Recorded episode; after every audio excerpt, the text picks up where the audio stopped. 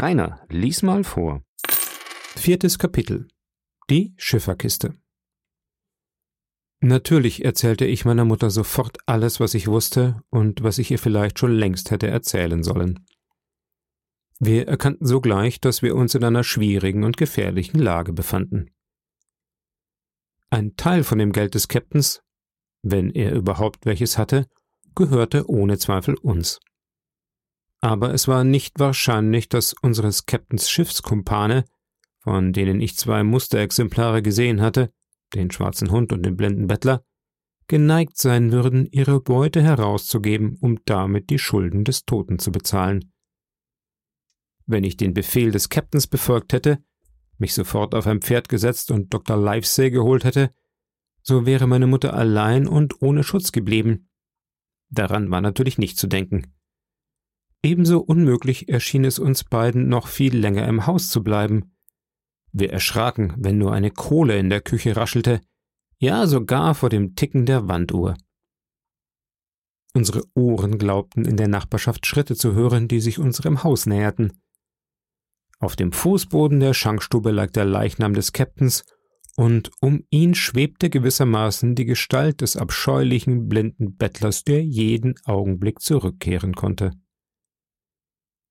Fortwährend sträubten sich die Haare auf meinem Kopf, und ich bekam eine Gänsehaut, wie man zu sagen pflegt.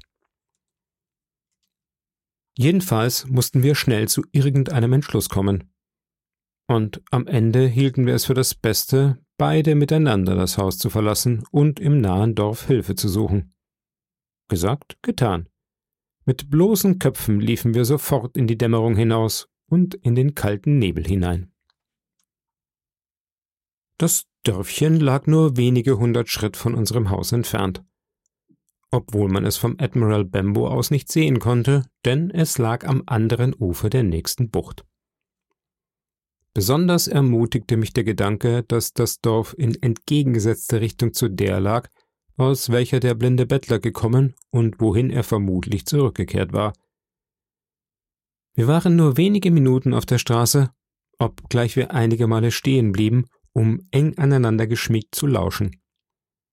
Aber es war nichts Ungewöhnliches zu hören, nichts als das leise Plätschern der Wellen und das Krächzen der Krähen im Wald. Die Lichter waren schon angezündet, als wir das Dorf erreichten, und ich werde niemals vergessen, wie froh es mich machte, den gelben Schein in Türen und Fenstern zu sehen.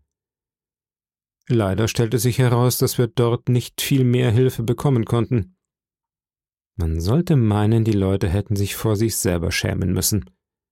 Aber es ist Tatsache. Keine Seele wollte mit uns in den Admiral Benbow zurückkehren. Je mehr wir von unseren Sorgen sprachen, desto fester klammerten sie sich an das Obdach ihrer Häuser. Männer sowohl wie Frauen und Kinder. Der Name des Kapitäns Flint, den ich früher niemals gehört hatte, war vielen von den Leuten gut genug bekannt und jagte ihnen große Furcht ein. Einige von den Männern, die jenseits unseres Hauses auf den Feldern gearbeitet hatten, erinnerten sich außerdem, verschiedene Fremde auf der Landstraße gesehen zu haben. Sie hatten sie für Schmuggler gehalten und waren deshalb aus Vorsicht nach Hause gegangen.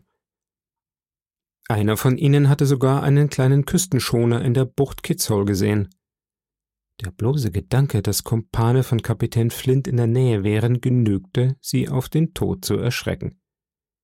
Kurz und gut, es waren zwar mehrere gerne bereit, zu Dr. Livesey zu reiten, dessen Haus in einer anderen Richtung lag, aber keiner wollte uns helfen, unser Haus zu verteidigen.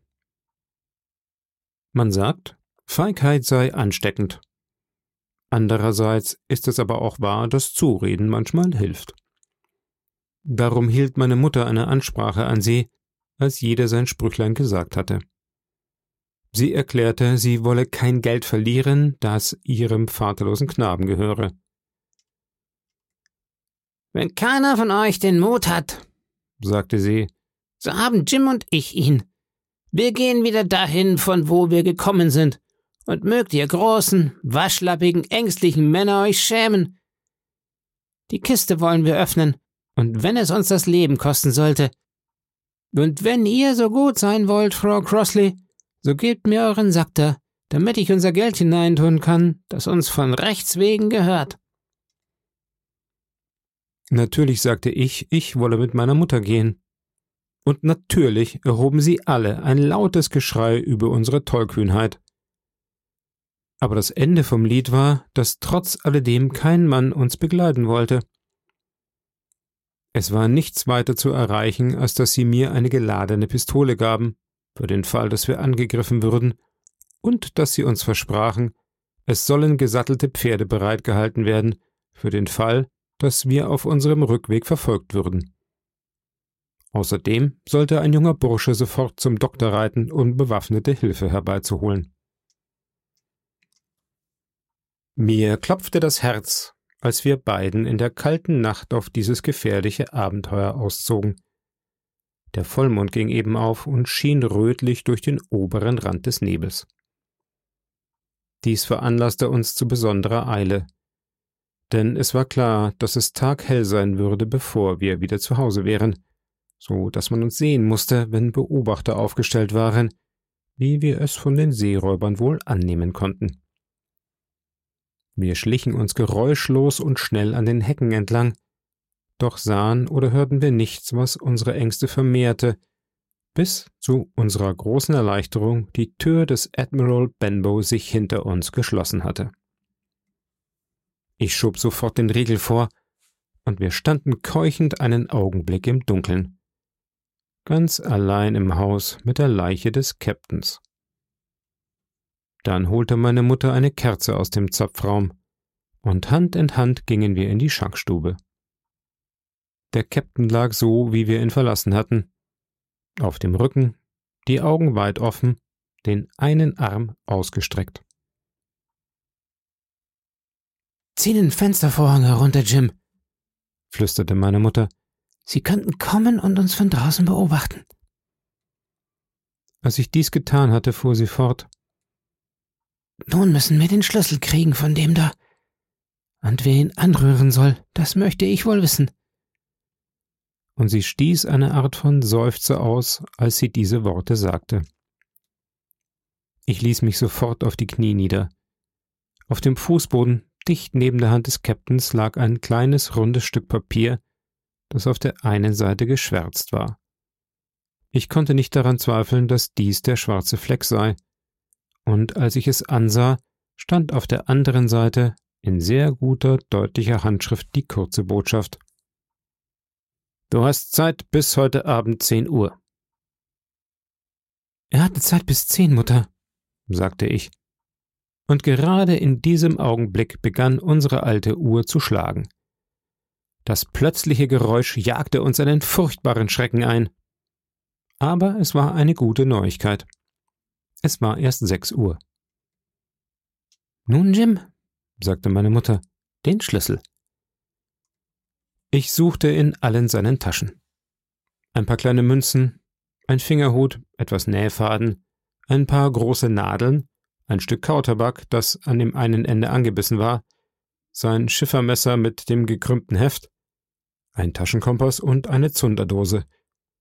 Das war alles, was sie enthielten, und ich begann den Mut zu verlieren. Vielleicht trägt er ihn um den Hals, sagte meine Mutter.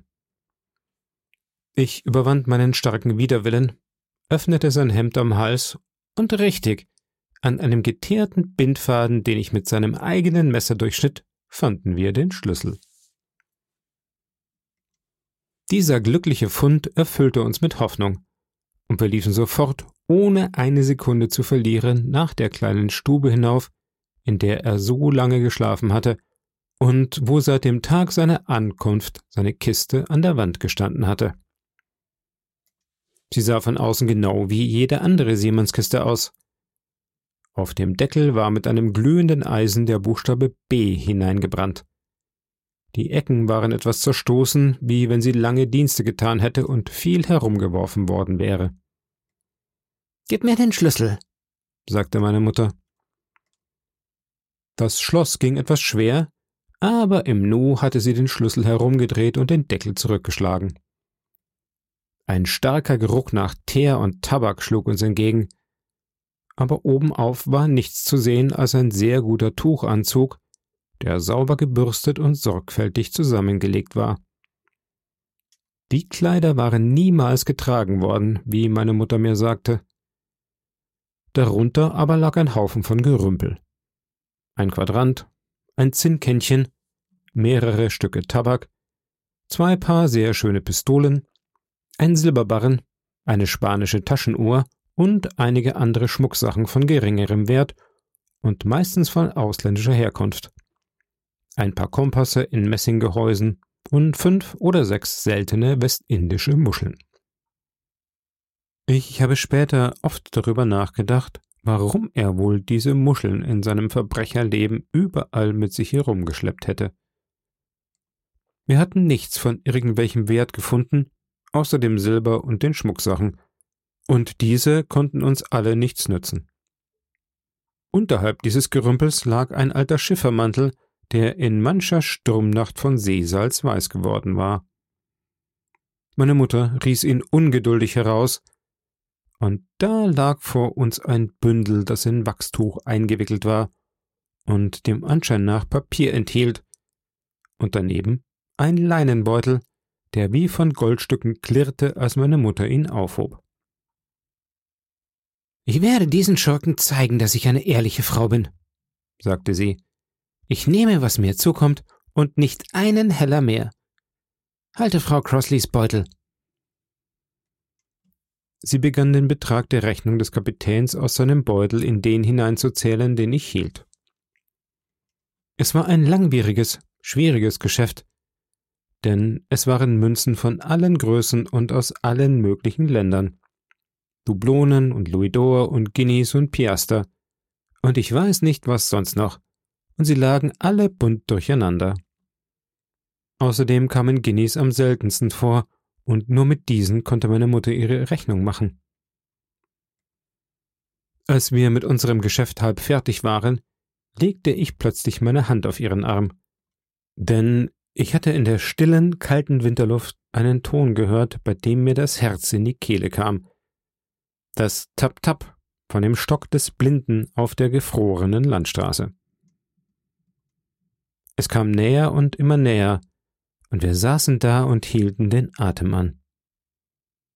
Dann gab es einen scharfen Schlag gegen die Haustür, und dann konnten wir hören, wie die Klinke gedreht wurde und wie der Riegel klirrte. Offenbar versuchte der Kerl ins Haus zu kommen. Dann war es eine lange Zeit totenstill, drinnen und draußen. Schließlich begann wieder das Tap-Tap und entfernte sich zu unserer unbeschreiblichen Freude und klang immer leiser, bis es endlich ganz aufhörte. Mutter, sagte ich, nimm das Ganze und lass uns gehen. Ich war überzeugt, dass die verriegelte Tür Verdacht erregt haben müsste und dass uns bald das ganze Hornissennest um die Ohren schwirren würde. Aber wie zufrieden ich war, dass ich die Tür verriegelt hatte, das kann sich niemand vorstellen, der diesen fürchterlichen Blinden nicht gesehen hat. Meine Mutter wollte jedoch, so groß auch ihre Furcht war, keinen Heller mehr nehmen, als was ihr zukam. Sie wollte sich aber auch nicht mit weniger zufrieden geben, denn sie war eigensinnig. Sie sagte, es sei ja noch lange nicht sieben, sie kenne ihr Recht und ihr Recht wolle sie haben. Sie stritt noch mit mir darüber, da hörten wir einen kurzen, leisen Pfiff. In ziemlich weiter Entfernung vom Berg her. Das war für uns beide mehr als genug. Sie sprang auf und rief Ich will nehmen, was ich habe. Und ich will dies nehmen, und meine Rechnung auszugleichen, sagte ich und griff nach dem Wachstuchpaket. Im nächsten Augenblick tasteten wir beide uns im Dunkeln die Treppe hinunter, denn wir ließen die Kerze neben der leeren Kiste stehen. Und dann hatten wir schon die Tür geöffnet und waren in vollem Rückzug. Wir waren keine Sekunde zu früh gegangen. Der Nebel zerteilte sich schnell, der Mond schien bereits ganz hell über die ganze Landschaft, und nur gerade unten, auf dem Grund des Hohlweges und bei der Haustür unseres Admiral Benbow, hing noch ein dünner Schleier, der die ersten Schritte unserer Flucht verhüllte. Wir waren noch nicht mal auf dem halben Weg nach dem Dorf, ganz dicht am Fuß des Berges, da mussten wir in das helle Mondlicht hinaustreten. Und noch mehr. Der Schall von Schritten mehrerer schnell laufender Menschen war bereits zu hören, und als wir uns umsahen, zeigte uns ein Licht, das hin und her schwankte und schnell näher kam, dass einer von den Leuten eine Laterne trug. Liebes Kind, sagte meine Mutter plötzlich, nimm dieses Geld und laufe. Mir wird übel. Da dachte ich, jetzt ist es sicherlich mit uns beiden zu Ende. Wie verwünschte ich die Feigheit der Nachbarn. Wie tadelte ich meine arme Mutter wegen ihrer Ehrlichkeit und ihrer Geldgier, wegen ihrer vorigen Waghalsigkeit und jetzigen Schwäche. Zum Glück waren wir gerade an der kleinen Brücke. Ich führte sie, die an allen Gliedern bebte, bis an das Geländer. Und da stieß sie einen Seufzer aus und sank gegen meine Schulter. Ich weiß nicht, woher ich die Kraft nahm, und ich fürchte, ich habe sie hart angefasst, aber es gelang mir, sie über den Uferrand zu schleppen und noch ein Stückchen weiter unter den Brückenbogen zu ziehen. Weiter konnte ich sie nicht bekommen, denn die Brücke war zu niedrig, so dass ich kriechen musste. Hier mussten wir nun bleiben. Meine Mutter lag kaum versteckt, und wir waren noch in Hörweite vom Admiral Benbow.